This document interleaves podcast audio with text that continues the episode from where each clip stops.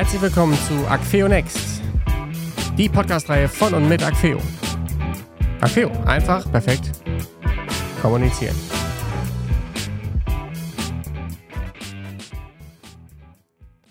Ihr Lieben, ihr hattet in der letzten Woche bereits den ersten Teil zu dem Thema Social Media gehört und wir steigen direkt in das Gespräch wieder ein und heute gibt es den Teil 2. Viel Spaß damit.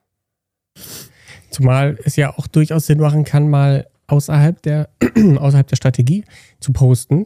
Ähm, da möchte ich euch ein kleines Beispiel erklären oder erzählen. Ähm, ich hatte vor kurzem ein, eine Idee und wollte im Prinzip einen Algorithmus bedienen.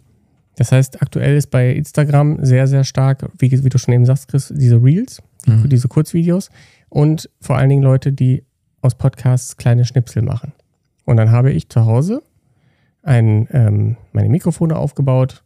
Die Geschichte, die ich erzählt habe, die, die passte auch. Also das ging darum, im Prinzip ganz schnell erklärt. Es ging um ein Video, was ich gesehen habe. Da war ein Mensch auf der Bühne und dieser Mensch hat ähm, eine, eine Frau im Publikum, hat er gesagt, ich mag deine roten Haare nicht. Und dann hat, hat sie dann gesagt, wieso, ich habe ja keine roten Haare. Und dann hat, sie, hat er gesagt, und ihre Schuhe mag ich auch nicht, weil die sind mir zu blau. Und dann hat sie gesagt, äh, Verzeihung, ich glaube, sie meinen mich gar nicht. Ich habe ich hab weder rote Haare noch habe ich blaue Schuhe. Dann ist er auf die Bühne zurückgegangen und hat dann mit ihr darüber nochmal drüber gesprochen. Und dann hat, hat sie gesagt, naja, dadurch, dass er mich nicht meint, kann, er, kann ich ja nicht angegriffen sein. Das, weil er meint mich ja schlicht nicht. Er muss jemand anders meinen. Und was er als Metaph metaphorischer, ähm, die metaphorische Aussage dahinter soll, sollte eigentlich nur sein, dass wenn jemand einen Menschen zum Beispiel als zickig bezeichnet oder als böse oder als irgendwas Beleidigendes und man weiß von sich tief in sich drin, dass man das nicht ist, dann hat man entsprechend auch nicht, kann man nicht angegriffen sein, weil derjenige einen ja gar nicht beleidigen kann. Ja, aber das zeigt ja auch trotzdem immer so ein bisschen die Gefahr, was Social Media ja auch oft in sich birgt. Ja, ja. so, ne? Ähm, ich kann ja jemanden beleidigen, das passiert ja auch ganz oft, ähm, gerade auf diesen Plattformen, weil ich könnte ja hinterher sagen, dich habe ich gar nicht gemeint. Äh, außer ich schreibe gerade den Namen davor. Ne? Also diese Anonymität bei dem Gut, Ganzen. Natürlich. Ähm. Ne, Finde ich persönlich immer schwierig. Das sollte man vielleicht einfach auch dazu sagen. Wer sich als Unternehmen oder auch als Privatmensch ähm, an diesem ganzen Social Media Live ähm, ja oder daran teilnimmt, der muss auch was abkönnen. Also ich sag mal, mit einem ganz dünnen Pergamentfell ja. kommt man da nicht weiter. Ja, weil ähm, da muss man einfach auch immer damit rechnen. Man muss es aushalten können, wenn es dann auch mal einen Shitstorm gibt. Man muss auch erlernen, wie man mit Leuten, die einfach heute ja oft als Hater bezeichnet werden, ähm, wie man mit denen umgeht, ja, ähm, ohne selber in so eine Schiene reinzukommen ähm, und dann beleidigend zu werden oder impulsiv zu handeln. Auch ein riesengroßer Unterschied zwischen, zwischen der privaten Nutzung von Social Media oder eben als Unternehmen. Ja. Was ich halt, was ich halt mit meinem, mit meinem Beispiel sagen wollte, war, dass wenn man außerhalb der Strategie, die ich als Fotograf und als jemand, der natürlich auch viel Videocontent versucht dort zu zeigen, ähm, dort hochlädt, ähm, dann habe ich mit diesem Video nicht nur, also ich habe damit 16.000 Aufrufe erreicht innerhalb von ganz kurzer Zeit, was normalerweise bei, mein, bei meinen Aufrufen nicht unbedingt der Fall ist. Deswegen war ich da so überrascht und habe damit nicht nur den Algorithmus getroffen, sondern auch ein Stück weit den Nerv der Zeit. Das heißt, die, die Leute, die das, die das konsumiert haben, die haben mir dann auch geschrieben, haben gesagt, Mensch, das ist eine tolle Aussage und ähm, finde ich gut, dass du sowas auch zeigst und so. Und ich meine, im Endeffekt habe ich nichts anderes gemacht, als ein Video, was es bereits gab, zu kommentieren. Das ist diese klassische Reaction. Und ähm, was ich damit meine war, ich habe dadurch auch Follower generiert und meine, mein, mein, mein Profil in einer Art und Weise ein bisschen gepusht, weil ich natürlich ganz andere Leute auf meinem Profil habe. Dass natürlich jemand, wenn einer Motivationsredner sich anschaut den ganzen Tag und über dieses Video dann über, äh, stolpert, weil der Inhalt ähnlich ist und er guckt sich meine Fotos aus Bielefeld an und wird sagen, ja super, okay, was interessiert mich so ein Turm, dass der natürlich nicht ein Follower wird, das ist okay. Aber dass derjenige vielleicht ähm, mit, seinem, mit seinem Herz, was er dort abgibt, wiederum andere erreicht und dann entsprechend dieser, dieser Effekt, den man nun mal hat, da.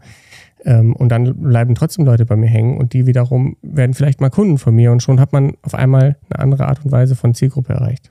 Das also, ist ja mal das, das, das Thema, ähm, was alle so ein bisschen umtreibt, Follower. Also genau. wie bekomme ich Follower?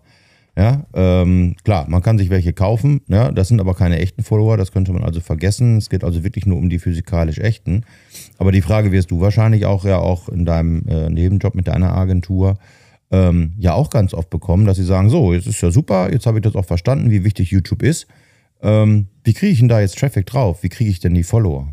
Ja, und ich sage dann immer, wenn ihr Werbung schaltet, müsst ihr damit rechnen, dass nicht, wenn man oben 100 Euro reinschmeißt, dass man unten 50 äh, neue Kunden rausholt, sondern das eine ist die Werbung, das andere ist damit den Inhalt entsprechend in der Werbung zu füllen und dann entsteht natürlich, ist natürlich eine ganz andere Art und Weise. Und so könnte man, wenn man das ganz, ähm, ganz, ähm, ich sag mal, ex, ex, ähm, extended sieht, könnte man, und da wird Chris mir natürlich beipflichten, wenn man jetzt, sagen wir mal, einen 10-Minuten-Film hat auf YouTube, dann kann man den in kleine Schnipsel schneiden.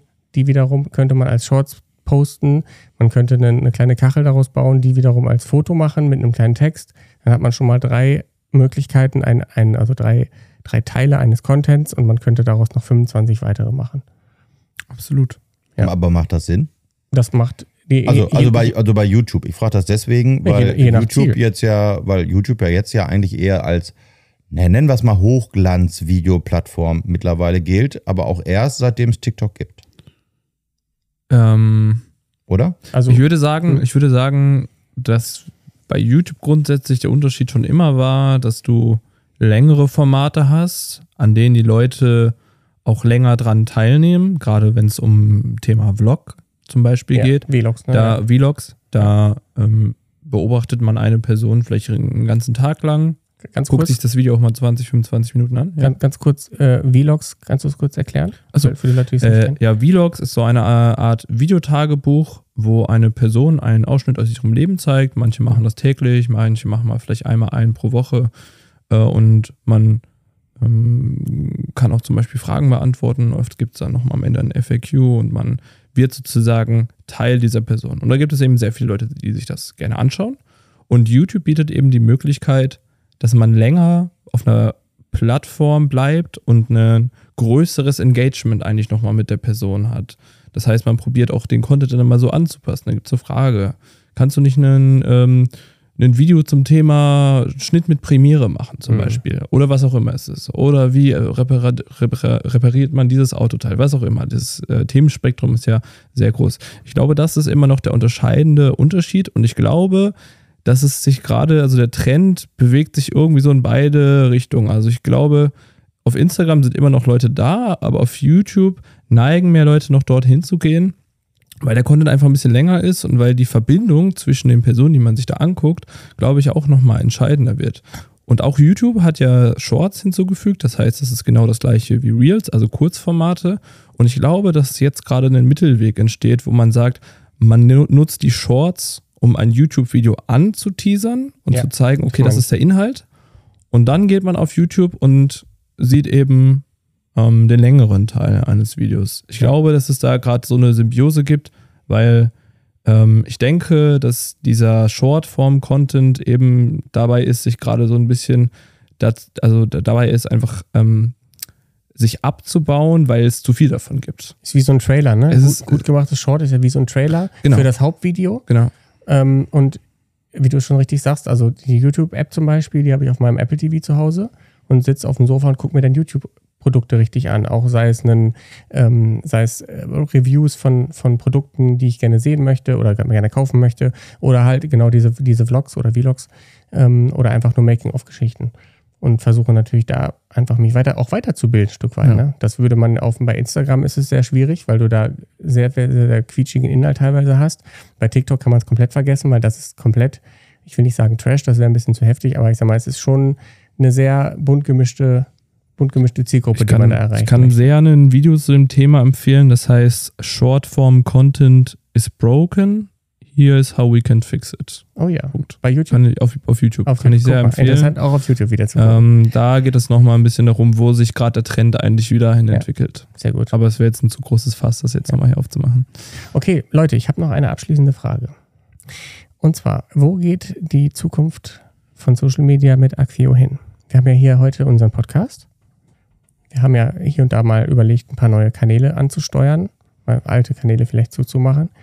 Wo seht ihr Acqueo in der Zukunft? Nico, vielleicht an dich zuerst die Frage.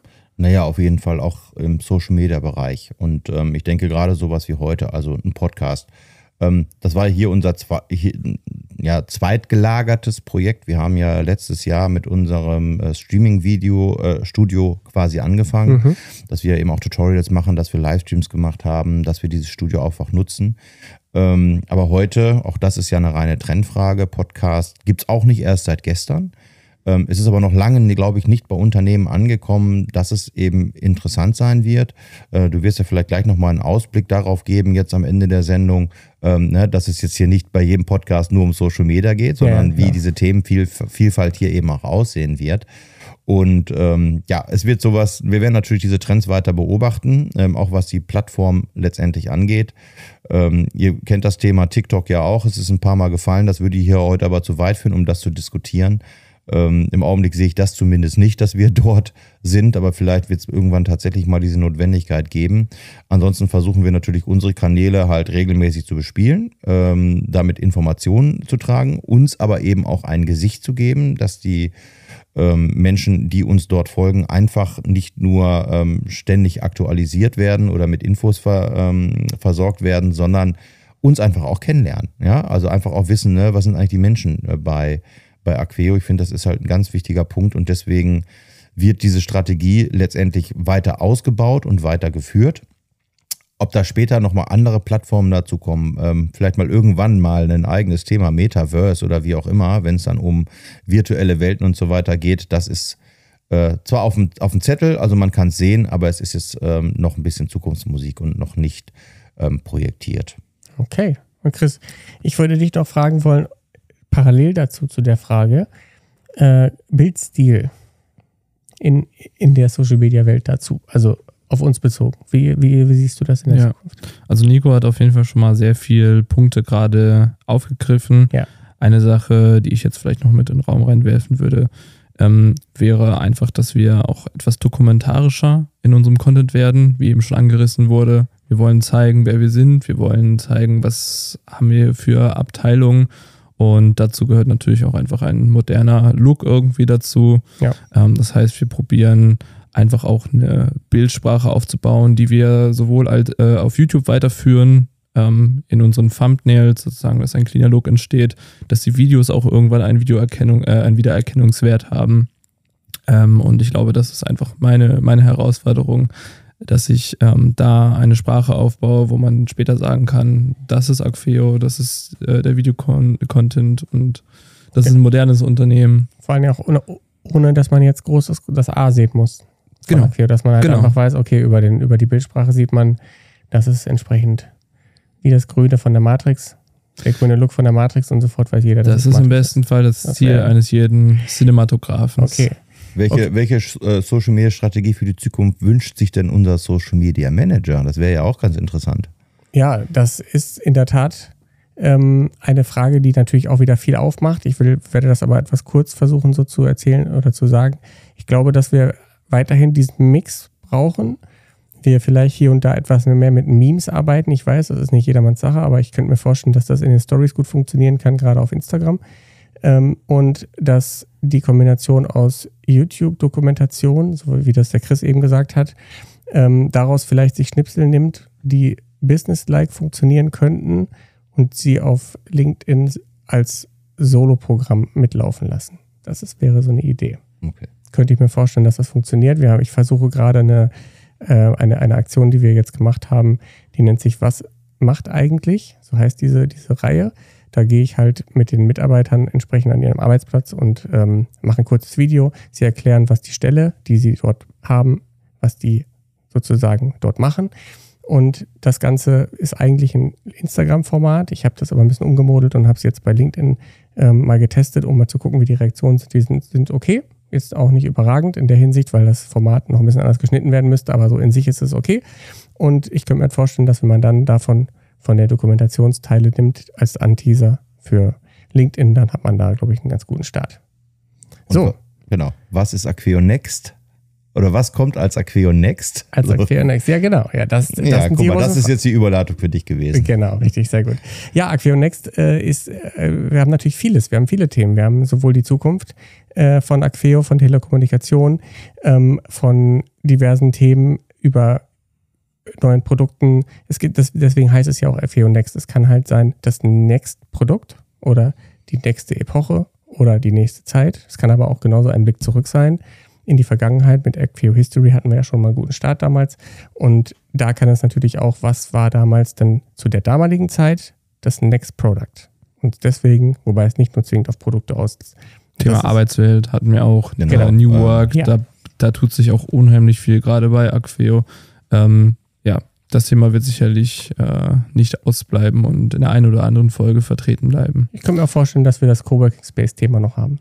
Das glaube ich könnte auch auf jeden Ja, Fall ein und gutes und spannendes Ding Auch sein. sicherlich auch allgemeine Themen, die einfach alle betreffen, jetzt gar nicht Aqueo-spezifisch, sowas wie Nachhaltigkeit, Ja. ähm, ne, so Umwelt, äh, Energie ähm, und vielleicht einfach auch so allgemeine Themen, ne, die ähm, uns natürlich betreffen, aber letztendlich alle anderen da draußen ja auch. Genau. Oder? Ja, genau, absolut. Ja. Das ist also, das, es gibt kein, kein richtig und kein Falschspektrum. Es ist ein riesengroßes, eine riesengroße Informationsflut, die wir da nutzen können und ähm, mal aktuelles, mal eher aus dem Archiv und können entsprechend auch kurzfristiger antworten und arbeiten. Ja. Deswegen hätte ich jetzt gesagt, bedanke ich mich fürs Zuhören und wünsche euch einen guten Tag. Lieber Chris, Ja. lieber Nico. Vielen Dank. Und Schön, dass ich hier lieb- sein durfte. Liebe Zuhörerinnen und Zuhörer, für, vielen Dank auch fürs Zuhören. Und ich sag mal bis zum nächsten Mal, wenn es wieder heißt Acfeo Next. Die Podcast-Reihe von und mit Acfeo. Acfeo. Einfach perfekt kommunizieren.